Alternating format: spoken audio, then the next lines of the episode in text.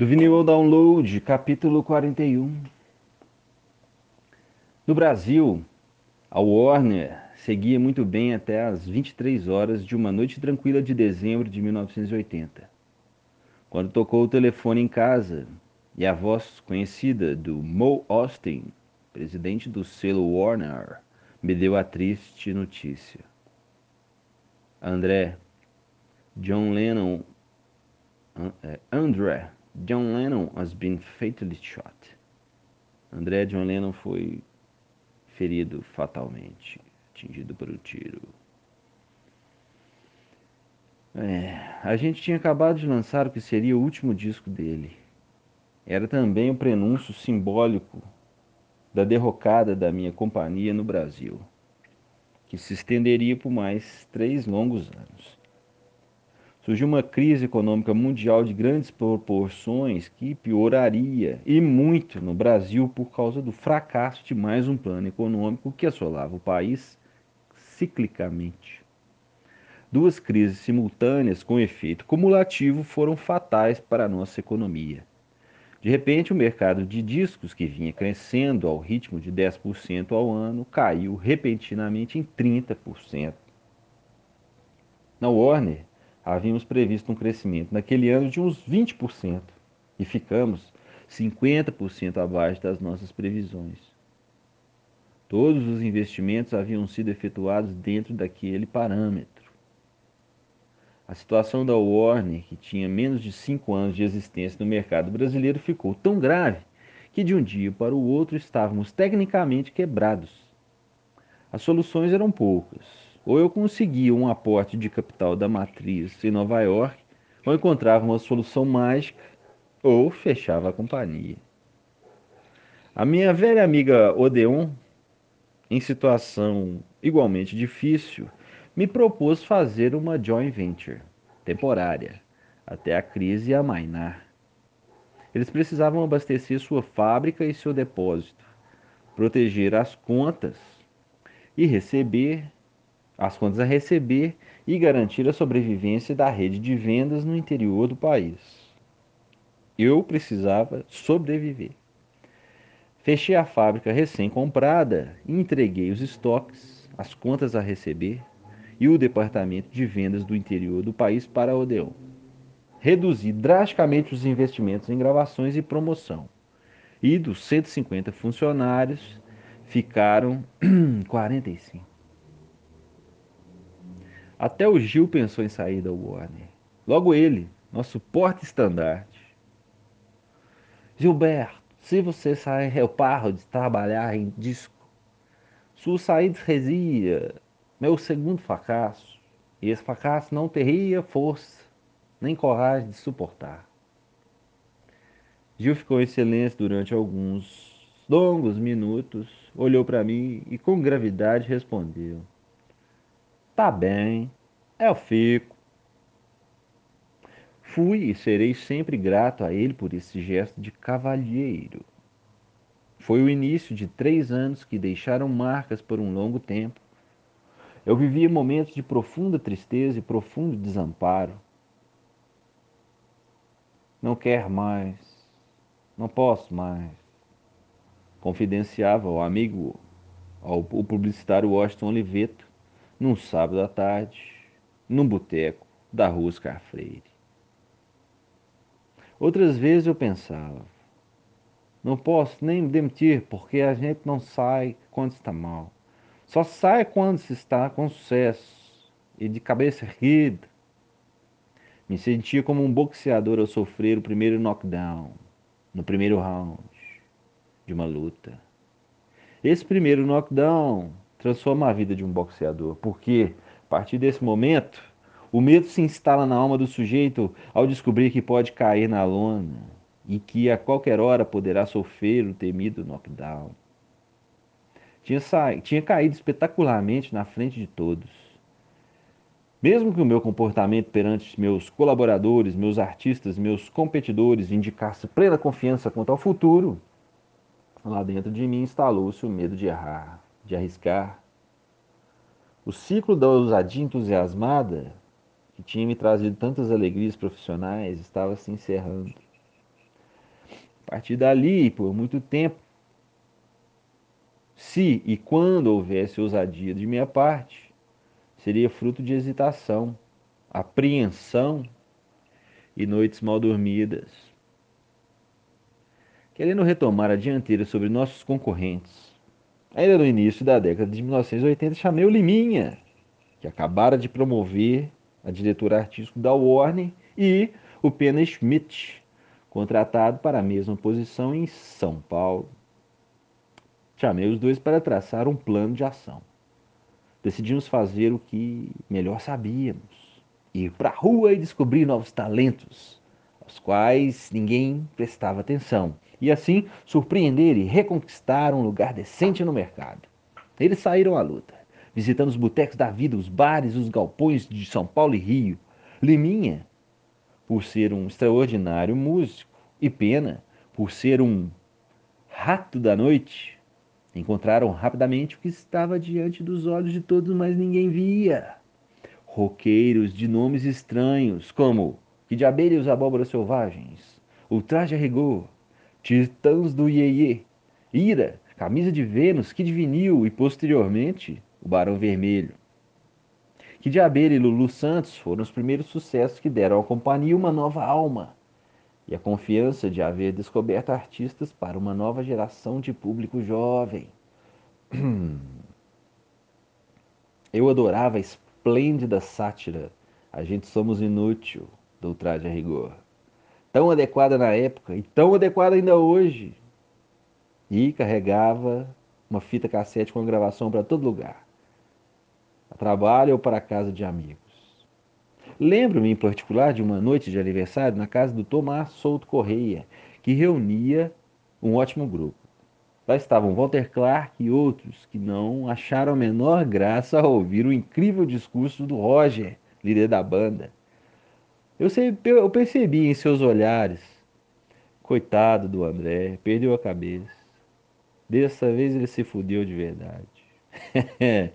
Só o Washington me pediu uma cópia da gravação e a entregou ao radialista Osmar Santos, que dirigia o comício das diretas já, em 1984. Depois de meses de trabalho, meses de trabalho frustrante, a música começou a tocar em Porto Alegre. Logo depois, estourou em Curitiba.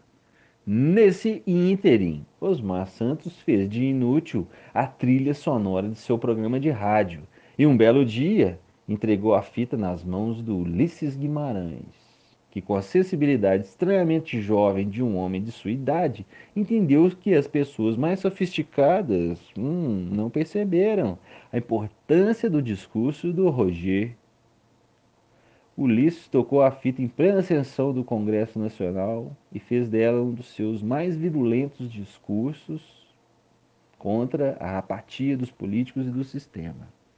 Afinal, como por milagre, todos entenderam e a música estourou pelo país inteiro. em seguida foi às vezes de os Titãs se tornarem a maior banda de rock nacional. Conviver com eles era compartilhar uma viagem ao real universo da democracia.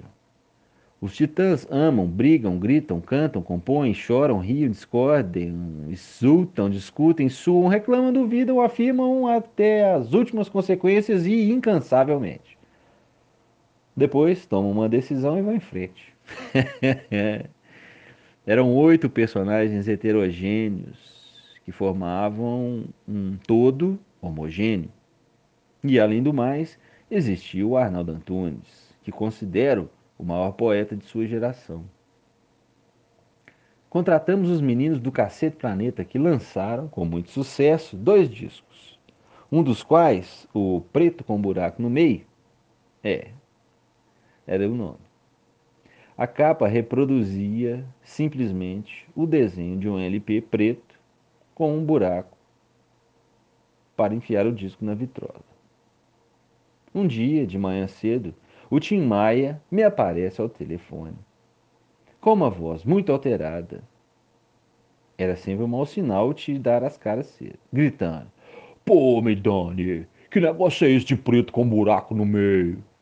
Se você não tirar esse negócio logo do, dessa desse disco do mercado, você vai ver, cara. Pô, você vai ser. Vai ter um francês com um buraco no meio da testa. Entendeu, cara? Na sua testa. Minha relação com o Tim havia começado na década de 1970. Uma noite, jantando com os mutantes, lhes perguntei se não conheciam um artista genial que estivesse à espera de ser descoberto. E eles falaram de um tal de Tim Maia, muito louco, porém genial. Semanas depois fiz a mesma pergunta ao Erasmão, o Carlos, e recebi a mesma resposta. É o Tim Maia, bicho. Muito louco, porém genial. Com a voz do Roberto, o produtor Manuel Bremin Coelho Recochete descobriu que Tim estava hospedado na casa do Wanderley Cardoso. Wanderley. Manuel chegou lá e Tim não estava mais. Manuel procurou aquele misterioso artista de casa em casa até que um dia Tim apareceu, assinou o contrato conosco e entrou no estúdio para entregar o seu primeiro sucesso é primavera. Boa noite, que eu encontrei num barzinho da Rua Augusta. Tim me confessou que o seu sonho era gravar com os JBs, ou os JBs, que era a tremenda banda que acompanharia James Brown, então é JBs, até sua morte em 2006. Por acaso, veja só, eu conhecia bem o manager do James Brown a quem telefonei em Nova York. Expliquei o caso e dois dias depois ele me deu as datas de gravação para o Tim naquela cidade. Lá se foi o Tim entusiasmado e começaram a gravar umas quatro canções sobre o olhar admirado dos gringos. Que vozeirão tem esse artista? Diziam. Dias depois toca o telefone às nove horas da manhã. Era o Tim que ligava de Nova York. Tinha estar acordado tão cedo de manhã era sinal de noites não dormidas e prenúncio de problemas. Ô, oh, Midani, você acha que eu vou botar a voz em cima dessas bases? Não vou botar, não. A não ser que você me dê dinheiro para ficar uma temporada nessa terra. Tim, esta gravação é um desejo seu. É para lhe agradecer pelo sucesso que você trouxe para a companhia, que a gente concordou, você que você gravasse em Nova York. Respondi. Pode ser. Mas se não me deixe dinheiro, eu não ponho a voz nenhuma e você pode fazer o que quiser com essas bases. Inclusive enfiar. Vamos com calma, Tim. Vamos com calma. Quanto tempo você quer ficar? Perguntei já sabendo que o Tim estava falecido. Eu já disse, porra! Porra, me dando uma temporada, três, quatro meses ou mais, depende. Não deu de ir a Tim e as tais bases da banda JBs nunca foram gravadas. O que foi realmente deplorável. Nossa relação seguiu com altos e alguns baixos por muitos anos. Porém, nunca fui tão baixo a ponto do Tim destruir meu escritório como contou Nelson Mota em seu livro, pura fantasia de alguma viagem da sua fértil cabeça. hum. Os discos de ouro choviam dentro da Warner. O Rock in Rio veio coroar nossa volta ao topo do mercado em 1985. Trabalhamos bastante com Roberto Medina, assessorando na escolha dos artistas estrangeiros e brasileiros, facilitando seus contatos com os empresários através da Warner Communications Breakdown. Talvez por termos sido a gravadora que primeiramente entendeu a importância desse evento, logramos que nossos contratados representassem a metade de todos os artistas do festival. Pedi ao Claude Nobs que viesse passar os 15 dias do Festival do Rio para dividir comigo o adiantamento aos artistas o atendimento aos artistas estrangeiros. Reservamos o restaurante do Hotel Marina durante a semana do festival, das 15 às 19 horas. e convidamos a cada dia dois artistas, um brasileiro e um estrangeiro, para uma feijoada com a imprensa, o pessoal da TV, do rádio, para se conhecer de maneira informal. Foram almoços muito, agra muito agradáveis pela relação que se estabelecia entre o artista brasileiro e seu companheiro estrangeiro, com exceção da dobradinha Rod Stewart e Lulu Santos. Nos convites, nesse caso, contavam os dizeres: Rod Stewart e Lulu Santos convidam. Ao receber o convite, me telefona enfurecido o manager do Rod. Você não sabe que Rod Stewart é uma estrela mundial? Que ele é um artista mais importante da Warner Music Motherfucker Mundial? You don't know, motherfucker. Então sabe que um convite feito em seu nome tem que ser impresso em alto relevo. E além do mais, Rod tem que ser homenageado sozinho. Pode tirar esse brasileiro de que porra nenhuma ninguém conhece. Aliás, nem precisa tirar esse brasileiro porque o Rod não irá a esse motherfucker lunch almoço. Umas três horas depois o empresário me telefona outra vez. O Rod não quer deixar você na mão e vai dar uma passada de cinco minutos na hora do break café. Café. Já é tarde, respondi. O almoço já foi cancelado, todos os partes, os participantes já foram avisados. Eu falei, motherfucker. Rod ficou enfurecido no dia seguinte. Mo Austin me telefonou de LA. André, son of a bitch. What happened? O que aconteceu? O Rod está pedindo a rescisão do contrato dele ou a sua cabeça. Your head, my friend. Ou você sai ou ele sai. Contei o que havia acontecido. Ah, eu vou falar com o Nessur para ver como a gente resolve essa história. Problema era que o Rod estava no auge da carreira, vendendo muitos milhões de discos pelo mundo. Rod Stewart e eu tivemos um conflito no passado. Sete ou oito anos antes, ele quebrou a suíte presidencial do hotel Copacabana Palace. a brincadeira lhe custou uns 100 mil dólares, além da expulsão do hotel no dia seguinte, rumo a Los Angeles. A história começou com um telefonema do agente dele, que me solicitava arranjar uma boa quantidade de cocaína para alegrar a estada do artista no Rio. No dia em que chegou, a encomenda foi entregue e recomendei a maior descrição. Rod, você tem que tomar muito cuidado. Se te pegarem com isso no bolso, você vai preso. Eu avisei o retardado. I am fucking Rod Stewart. Ninguém vai se meter comigo. De madrugada, uma colaboradora nossa, designada para acompanhá-la onde quer que ele fosse, me telefonou apavorada. André, Estamos na boate Regentes e o Rod está batendo uma montanha de coca na mesa e todo mundo tá vendo, meu pai. As paredes e o teto do Regines eram cobertos de espelhos e a coca do Rod se via de todos os lados. Fale com André Som para botar ele para fora, respondi. No dia seguinte, a Warner tinha organizado, a pedido do Rod Stewart, uma festa na suíte presidencial do hotel, para a qual convidamos umas 60 pessoas do Jet Set Carioca. Hum, saí da festa por volta da uma da manhã e tudo parecia correr tranquilamente.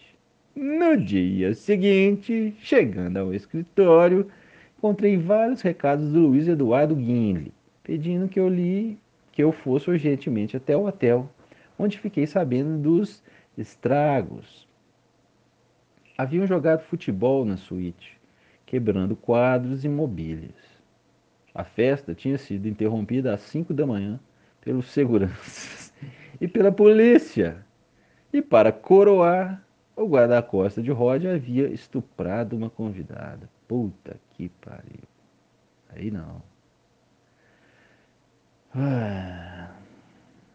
Poucas semanas depois do Rock in Rio terminar, o Nessur me, me dedicou, se dedicou a promover uma reconciliação entre mim e Rod. Para não perdê-lo, nem me despedir. Voei para Genebra e fui ao jantar de conciliação para o qual Nessurri havia convidado Pelé, ídolo do Rod, para amansar a fera com sua presença. Estávamos frente a frente. A cara dele super emburrada. Hum. E eu fingia que não tinha nada com isso. O Nessurri falando com Pelé e tal, até que o Rod e eu começamos a rir da nossa situação ridícula. Dois marmanjos de cara feia, feito crianças, que o professor obrigava a se reconciliar. Fizemos as pazes e ficamos nós dois na gravadora ainda que por muitos anos. E todos festejamos com muito champanhe. Bem mais tranquilas, mas não menos peculiares, foram as curtas férias que o príncipe passou no Rio. André, estas são as primeiras férias da vida dele e a segunda vez que ele sai dos Estados Unidos. Acontece que a primeira foi quando ele foi a Londres para receber o prêmio de melhor disco daquele ano do Brit Awards. Porém, a cerimônia foi suspensa por causa de uma ameaça de bomba. Prince ficou tão apavorado que jurou nunca mais sair dos United States of America. Te peço o maior cuidado, pelo amor of God, motherfucker. Essas férias têm que dar certo. Ele quer ficar completamente incógnito.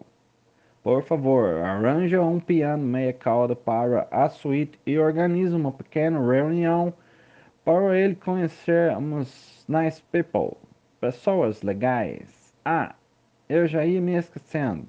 Nunca se dirija diretamente a ele. Espero que ele fale com você. E lembre-se, André, ele quer ficar incógnito mesmo. A gente se vê no Rio. Bye! Essas foram as recomendações do empresário do Prince, Steve Fagnoli. Mas, sim, no dia da chegada dele, fui ao aeroporto, entrei na primeira classe do avião e lá vejo um diminuto personagem vestido com a camisa de seda cor-de-rosa, paletó e calças de veludo cor de sangue, e para coroar, botas vinho. Era o príncipe em pessoa, acompanhado de dois guarda-costas do tamanho mais do que de tamanho mais do que respeitável. Steve, você está brincando comigo. Vestido assim não vai dar para ele ficar incógnito. No trajeto até o hotel, Prince olhava fascinado a fotografia de uma menina nuazinha publicada em página dupla na revista Playboy brasileira. Tinha encontrado a revista na primeira classe da Varig, Varig, Varig. Virava, virava a página de frente para trás, de trás para frente, mas sempre voltava aquela página dupla com áreas de profunda inquietação. André, você sabe quem é essa girl? Essa menina? Não, não sei não. Quero muito conhecê-la.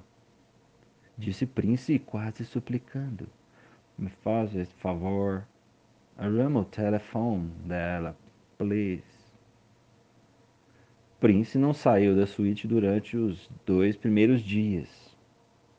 No terceiro, fomos juntos jantar. Prince, Steve, eu e os guarda-costas.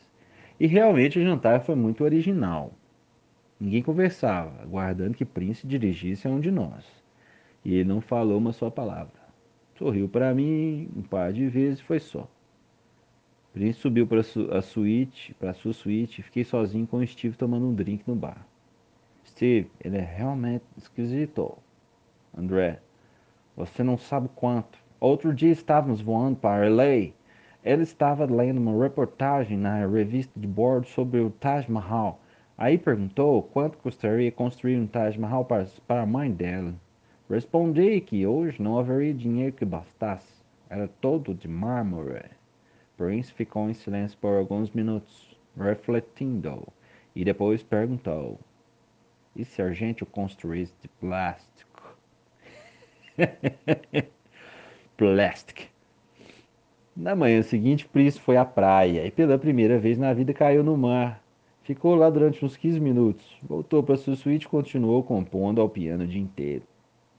Para que Prince chegasse até a boate Hipopótamos, que eu tinha fechado para uma festa com convidados, foi montada uma operação estratégica extraordinária. Um dos guarda-costas dele ficou na primeira esquina da rua que levava até a Hipopótamos e o outro ficou na segunda, e bloquearam o trânsito. Dali a pouco chegou o príncipe dentro da limousine, no sentido horário ao da rua de mão única. Entrou na boate e foi sentar-se no canto mais afastado da casa, com guarda-costas à direita, outro à esquerda.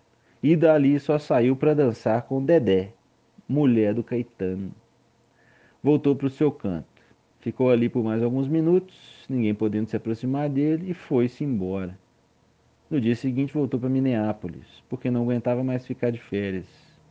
Semanas depois, Steve me telefonou me agradecendo em nome do Prince, que tinha gostado muito dos dias passados no Rio. Do vinil download, capítulo 42. Em 1985, Gil promoveu o espetáculo Gil 20 anos luz para celebrar 20 anos de carreira.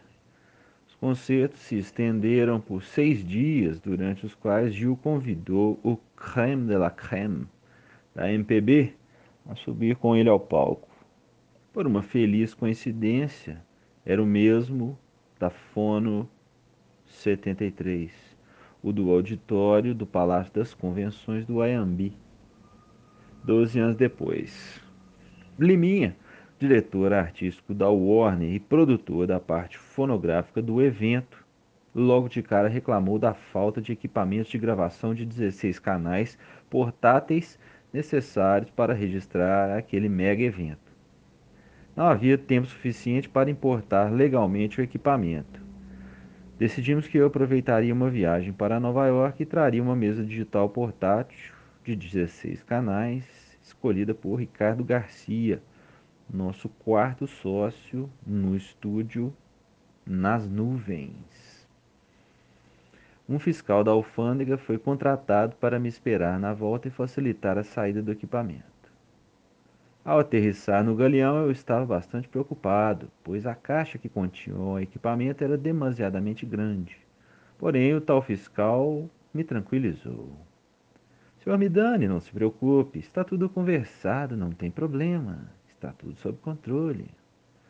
As bagagens começaram a desfilar diante dos nossos olhos e quando apontei para minha bagagem, o, o fiscal me disse: Espera aí que eu vou ali e já volto. Para minha desgraça, o homem nunca mais voltou, me deixando abandonado. Minha bagagem impassível nessa altura, já rodando solitariamente nas esteiras. E os fiscais, os não subornados, olhando, olhando, alternadamente para a bagagem, para mim. A cena durou das seis às dez da manhã, hora em que todos os voos internacionais já haviam chegado. Eu zanzando na sala de desembarque completamente vazia, esperando um milagre de Deus. Nem Deus apareceu, nem o milagre aconteceu. Eu estava vestindo, vestido com um jogging roxo que aumentava o ridículo da minha situação. Enfim, não tinha mais jeito. Tinha que enfrentar os fiscais. Deixei a caixa rodando na esteira e fui me aproximando dos homens. Bom dia, senhores. Disse com meu ar mais amável e mais, mais sereno. Dia. O senhor veio de onde? Perguntou um deles com ar autoritário. De Nova York, senhor. E essa caixa aí, do que se trata? É uma, gra... uma mesa de gravação, senhor. Parece grande por causa da embalagem, mas não é nada grande. Quase um brinquedo que comprei para o meu filho, que é guitarrista fiscal mandou um ajudante abrir a caixa, olhou e disse: Seu filho deve ser um gênio da guitarra e o senhor deve ser um milionário, hein? Como se chama esse seu filho? Antoine Midani. Pessoal, vocês conhecem um guitarrista que se chama Antônio? Toninho Midani? Não? Nunca ouviram falar? Pois bem, esse equipamento não pode entrar, está confiscado. Horas de conversas depois, os fiscais me liberaram com o pagamento de uma multa simbólica, após eu ter confessado que, que o equipamento era para o Gil. Eles gostavam muito do Gil e me encararam, me encarregaram de mandar um abraço para ele, aquele abraço. Nunca houve espetáculo igual ao Gil 20 anos luz. Gil, com sua banda, abria a primeira metade do show tocando os clássicos de seu repertório e na segunda parte entravam convidados diferentes a cada dia. Gil os recepcionava com palavras muito emocionantes, a partir de textos do genial Wallace Salomão.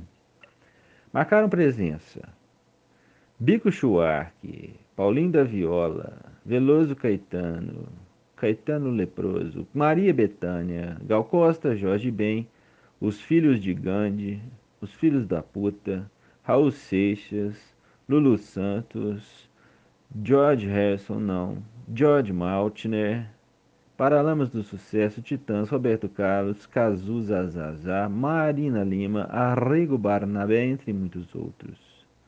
Na maior parte das apresentações, Gil e seu convidado cantavam também em dueto. Às vezes, aparecia Caetano, de surpresa, convidando-se despudoradamente. Chorou-se muito no palco, sobretudo quando Gil chamou Chico e disse, numa clara referência à música Cálice, que tinha composto em parceria 12 anos antes para Fono 73. Chico, lembre-se, nesse mesmo palco, anos atrás, eles não nos deixaram cantar. Agora vamos cantar. Vamos cantar. Aquele foi um dos últimos palcos em que Raul Seixas pisou antes de morrer nos braços de Marcelo Nova, quatro anos mais tarde. Raul estava lá na coxia, passando muito mal, deitado no chão. Parecia que não teria a menor chance de se apresentar. Mas quando surgiu de repente no palco, era o Raul de sempre, feroz, irônico, roqueiro, cantando. Mamãe, eu não queria. Mamãe, eu não queria. Mamãe, eu não queria servir o exército da salvação. Foram celebrados naquela semana os 20 anos de carreira do Gil, com certeza, mas, ao mesmo tempo, celebrava-se o fim da ditadura militar. Celebrava-se a diversidade e a riqueza da MPB. Celebrava-se a alma brasileira. Ao final daquela semana, para desapontamento do exausto Liminha, que já tinha separado uma música para o lançamento imediato, o Gil disse: Vamos guardar as gravações e daqui uns 10 anos a gente escuta e toma a decisão de lançar ou não. Aí o Liminha falou: Vai tomar no seu cu, seu fé da puta. Não. Uns oito anos depois, o Gil me pediu para dar uma olhada no material. Recebi umas 40 fitas cassetes de 90 minutos cada. Gilberto, eu não tenho tempo para revisar tudo isso, carai. E você? Também não, respondeu a bichona do Gil.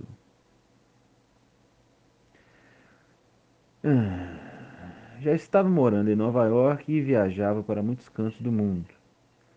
Decidi aproveitar essas longas viagens de trabalho para escutar as fitas e fazer uma pré-seleção. Elas viajaram comigo para Melbourne, Tóquio, Londres, Cidade do México, Damasco, Paris e Rio. Seis meses depois apresentei ao Gil cinco fitas cassetes de 90 minutos cada para a seleção final dele. O único comentário que fiz era que na seleção final não podiam faltar as interpretações de cinco ou seis artistas em particular, e que, se por um motivo ou outro um deles não fosse incluído, talvez fosse melhor não lançar o Gil 20 anos luz.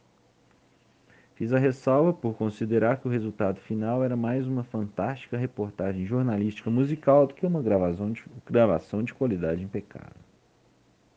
Infelizmente, aconteceu o imprevisível ao final daquele ano, Caetano, Gil, Paulinho da Viola, Bico Chuac, Gal e Milton Nascimento foram contratados para um concerto na praia de Copacabana e o show deu origem a uma briga lastimável entre Paulinho, Gil e Caetano. Paulinho estava na, linha, na minha lista dos artistas indispensáveis ao projeto Gil 20 anos luz. Naquela altura, o ambiente entre ele e Gil estava de tal maneira desgastado provavelmente, que provavelmente a mulher do Paulinho não daria consentimento para incluir sua participação no disco. É provável que Gil guarde as cinco fitas cassete em alguma gaveta até hoje. Do vinil ao download, capítulo 43. Durante os carnavais, o camarote da WEA já era uma tradição no meio musical. Era um ponto de encontro concorrido com incessante entre-sai. O perverso Claude Nobbs, o extravagante Rod Stewart e o saudável Beckenbauer aterrissaram lá uma noite. Doze dúzias, doze dúzias de garrafas de champanhe refrigeradas numa geladeira da Coca-Cola asseguravam o estoque de bebidas. Quem fala? Sou eu, Chris, Chris Blackwell.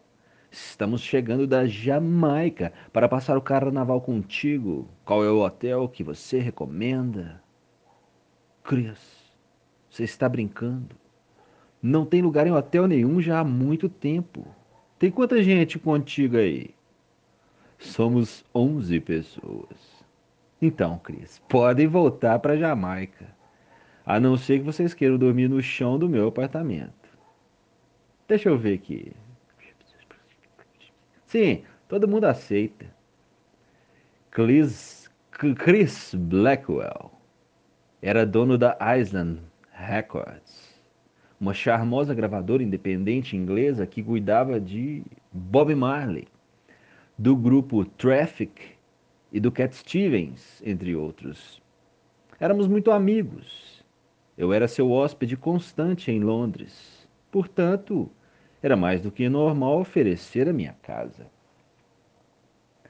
Dali a uma hora, chegaram com malas Chris e sua mulher.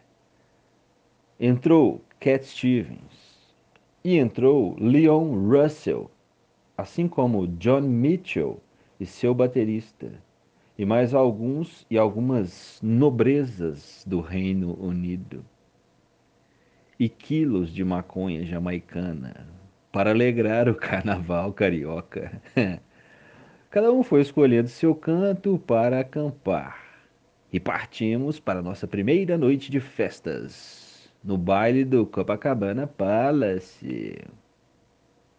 No dia seguinte, um dos casais no, da nobreza inglesa, não suportando a falta de conforto, foi direto para o aeroporto rumo a Londres.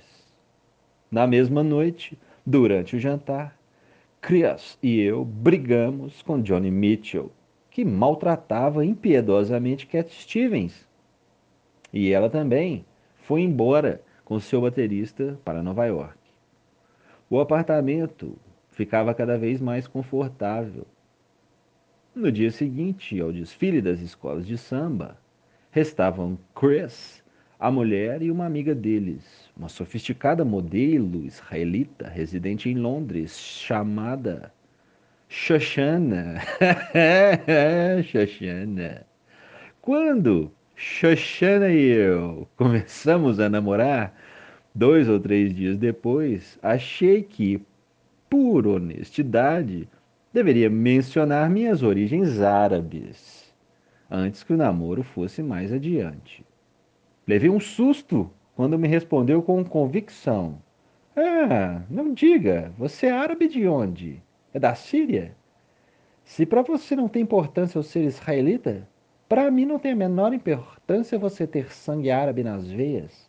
Servi no exército em Israel durante um bom tempo e já matei muitos sírios. Eu não ligo, não. Do vinil download capítulo 44. Era 1985 e desde 1970 o espetacular crescimento do mercado mundial da indústria fonográfica havia chamado a atenção dos grandes conglomerados da comunicação, que compraram todas as companhias independentes de discos que existiam no mundo, frequentemente pagando um valor equivalente a 15 anos do lucro estimado. Essa entropia atingiu em cheio a política das gravadoras que até então contratavam artistas com base na personalidade, no carisma e na capacidade poética, veja só. Pouco a pouco, esses valores passaram a ser demodé. Até aquele momento, respeitava-se a premissa de que, para desenvolver um artista, se levaria pelo menos três anos. O primeiro disco era sempre considerado um teste de mercado e perder dinheiro era uma contingência. Com o segundo, ainda se perdia algum, porém muito menos. No terceiro, dava para recuperar as perdas. E a partir do quarto disco, se poderia finalmente esperar ganhar dinheiro. E, às vezes, de fato, muito dinheiro. Durante esse período evolutivo, o público e o artista tinham tempo para se desenvolver simultaneamente. Para desenvolver simultaneamente um relacionamento progressivamente íntimo e duradouro. Eu, inclusive, sempre tinha receio quando o artista fazia sucesso com seu primeiro disco. A cabeça dele geralmente enlouquecia e o segundo disco perigava ser um fracasso do qual não se recuperaria. É. A partir daquele momento, de repente ficou distante o sonho dos fundadores dessa indústria que chamavam de a indústria da felicidade humana. Ficou longe a época em que as gravadoras eram dirigidas por quem gostava de música, sendo ao mesmo tempo bom administrador. Ficou longe a era da competição amigável e ética entre as companhias, do súbito, de súbito, os conglomerados disseram: fora com os líderes criativos e dentro com os tecnocratas. Sob o pretexto de que os contratos artísticos estavam se tornando demasiadamente complexos e custosos para deixar a direção dos negócios nas mãos de gente com paixão pela música. A primeira vítima dos tecnocratas foi a capa dos discos, que diminuiu de 30 centímetros para 17 centímetros no lançamento do CD. O impacto maléfico passou despercebido inicialmente. As ilustrações dos LPs, frequentemente sofisticadas, eram um prelúdio ao prazer de ouvir o disco uma introdução gráfica ao mundo mágico do artista e a porta de entrada ao seu universo de música, poesia e sonhos. A capa do LP encantava o olhar. A capa do CD somente se deu a capa do CD somente se deu um propósito: informar. Sacrificou-se o indispensável elemento do prazer lúdico em nome da maximização dos espaços nas prateleiras dos depósitos das gravadoras e das lojas de discos. Mais produtos em menos espaço. Além de reduzir os custos de fabricação. Os tecnocratas eram somente tecnocratas. Quanto melhores fossem no exercício dessa natureza, mais abismal sua distância com relação ao artista. Da mesma maneira, o artista olhava com estranheza aquele ser, o tecnocrata, e não encontrava condições de diálogo. Entre a morosidade do processo da formação do artista e a incapacidade de comunicação entre ele e os tecnocratas, A equação da lucratividade estava definitivamente desarticulada.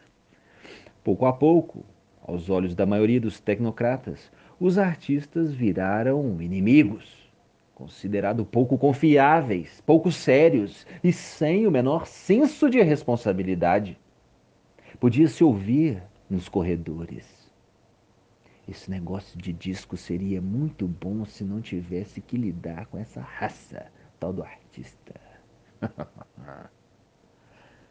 Até então, e com algumas exceções, a indústria trabalhava a imagem do artista e o público chegava à loja pedindo o LP da Betânia, do Gil, da Elis ou do Bob Dylan.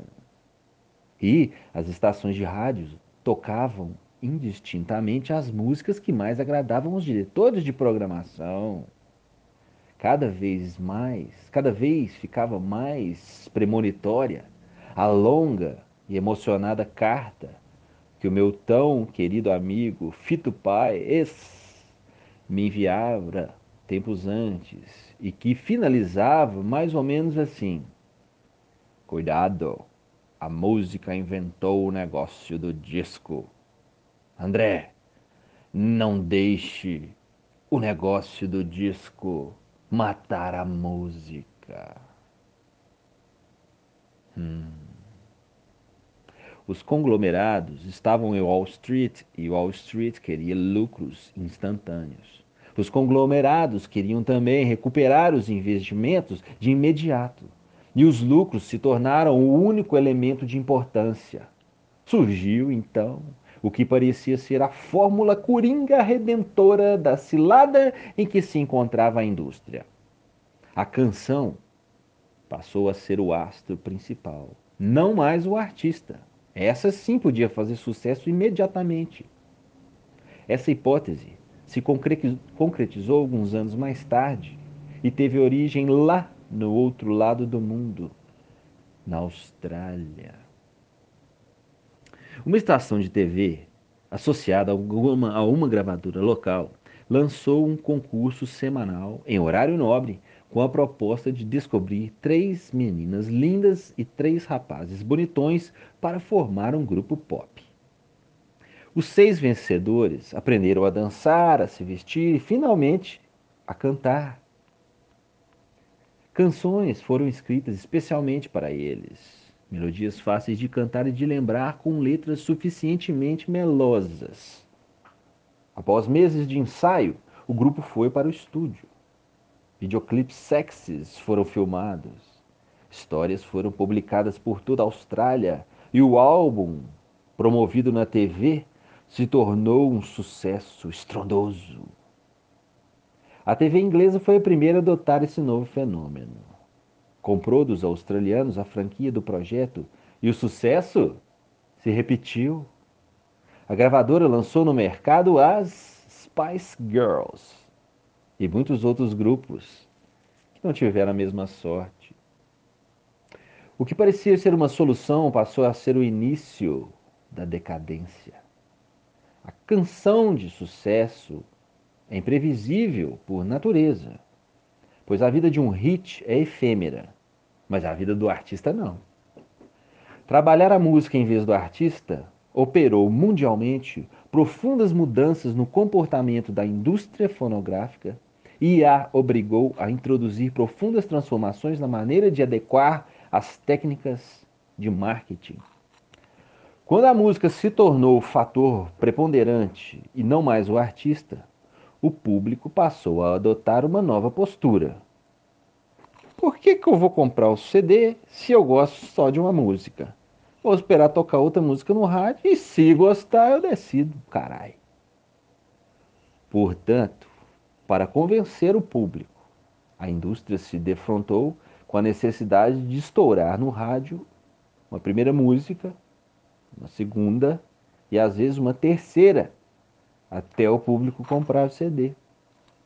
A canção, e não mais o disco inteiro, tinha de ter começo, meio e fim, e se transformar num jingle da vida durante os três minutos de sua existência. Todas as estações de rádio foram obrigadas a tocar a mesma música. Ah, música de trabalho. E o preço do jabá foi a estratosfera. A primeira vez que eu ouvi falar no que mais tarde seria chamado jabá, eu tinha 14 anos. Jantava em Cabul, quando um tio materno de índole cigana amante de ópera e dotado de uma voz privilegiada, contava ter dado a volta pela França na juventude, cantando nas ruas, de cidade em cidade, passando o chapéu para sobreviver. Contou meu tio que Marselha, Marselha era uma praça muito exigente. Marcel era uma praça muito exigente em matéria de música lírica. O público era fantástico e feroz muitos lendo as partituras para acompanhar os eventuais erros dos solistas. É. As óperas eram estreadas no Teatro Municipal pelos cantores que se apresentariam por, posteriormente no Scala de Milão e no Teatro Ópera de Paris. Era um tipo de off-Broadway de hoje quem fazia sucesso em Marseille seguia para Milão e para Paris. Quem recebia tomates e ovos ficava por ali mesmo. Para influenciar o público e assegurar o sucesso de seus artistas, os empresários compravam entradas em grande quantidade e as distribuíam entre jovens pobres e apaixonados pela ópera, sob a condição de aplaudir freneticamente seus contratados. Deve-se dizer também que outros empresários faziam a mesma manobra para vaiar esses mesmos artistas, a fim de conseguir sua substituição e encaixar os seus protegidos. É possível imaginar a confusão que reinava entre as vaias, os tomates, os ovos, os aplausos e os gritos. Era a famosa claque comprada para influenciar o resultado. Na década de 1960, em sua versão moderna, era prática rotineira da indústria fonográfica norte-americana contratar promotores de rádio independentes para promover seus projetos prioritários. No início, oferecendo aos diretores de programação inocentes viagens para Las Vegas ou Orlando, à medida que a concorrência crescia, prostitutas ou drogas. E, finalmente, soul money mesmo. E cada vez mais. Quando a máfia descobriu que os valores pagos pela indústria chegavam a 300 mil dólares para promover a execução nas rádios de uma música escolhida, se infiltrou no meio dos promotores independentes, expulsou os rebeldes e organizou rapidamente, com gente da sua confiança, a network que veio a dominar as rádios mais importantes do país, que passaram a tocar exclusivamente as músicas que esse sindicato indicava. Ah, a máfia também se infiltrou nos departamentos de promoção de rádio da indústria chegando a desafiar diretamente os presidentes das gravadoras que se recusavam a aceitar suas imposições. Hum. Dick Asher, presidente da CBS Records, atualmente conhecida como Sony, que passava por um período de grandes sucessos, decidiu enfrentar a network com o mais recente lançamento do Pink Floyd, The Wall. O grupo estava no auge da carreira e nunca tinha dependido da execução de suas músicas nas rádios para encher os estádios com 30 ou 40 mil pessoas. The Wall já tinha vendido nos primeiros dias de lançamento 2 milhões de cópias. E o single subia espontaneamente no rádio até chegar na terceira semana ao 27º lugar do ranking das paradas de sucesso, indicando que poderia chegar rapidamente ao primeiro lugar. Ao saber que o Dick tinha instruído os colaboradores a não pagar para a execução da música do Pink Floyd, o pessoal da máfia solicitou um encontro com ele. Hum. Diante de sua recusa em recebê-los, a máfia deixou o seguinte recado: a música passaria na semana seguinte para a décima colocação. Na outra, cairia para a quinquagésima. Na outra semana, para a nonagésima quarta, até desaparecer para sempre, apesar da demanda do público. Hum. Sobre os olhares de toda a indústria atenta ao desenrolar desse confronto, o trajeto da música seguiu o caminho traçado pela máfia. E as gravadoras constataram que não somente a network poderia criar o sucesso, mas também impedi-lo. O Dick acabou pagando e a música subiu imediatamente para o primeiro lugar. Do Vinil Download, capítulo